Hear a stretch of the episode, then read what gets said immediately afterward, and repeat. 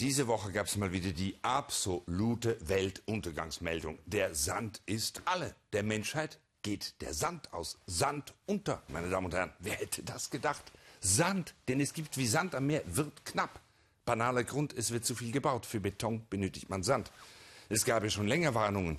In Indien verschwinden die Strände. Indonesien meldet, 80 Prozent seiner Inseln seien gefährdet wegen Sandraubs. Auf den Kapverden klauen Sandtaucher den wertvollen Stoff nachts vom Meeresgrund. In Italien wird bestraft, wer ein Eimerchen voll ins Hotel nimmt. Sogar die Wüste ist ohne Sand, jedenfalls ohne den richtigen Wüstensand ist zum Bauen leider ungeeignet. Doch bevor Sie jetzt aus dem Haus stürzen und Stacheldraht um die Buddelkiste Ihrer Kinder ziehen, sage ich Stopp.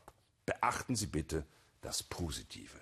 Schon in der Bibel ging unter, wer sein Haus auf Sand gebaut hat. Diese Sorge muss sich heute keiner mehr machen. Alles wird besser laufen, weil nie mehr Sand im Getriebe. Wir erfahren die Wahrheit, weil keiner uns mehr Sand in die Augen streut. Und erst die Riesenpanik bei den Reichen, die Geld haben wie Sand. Und wie immer die Sache mit der Menschheit verlaufen wird, eines ist klar, nicht im Sande.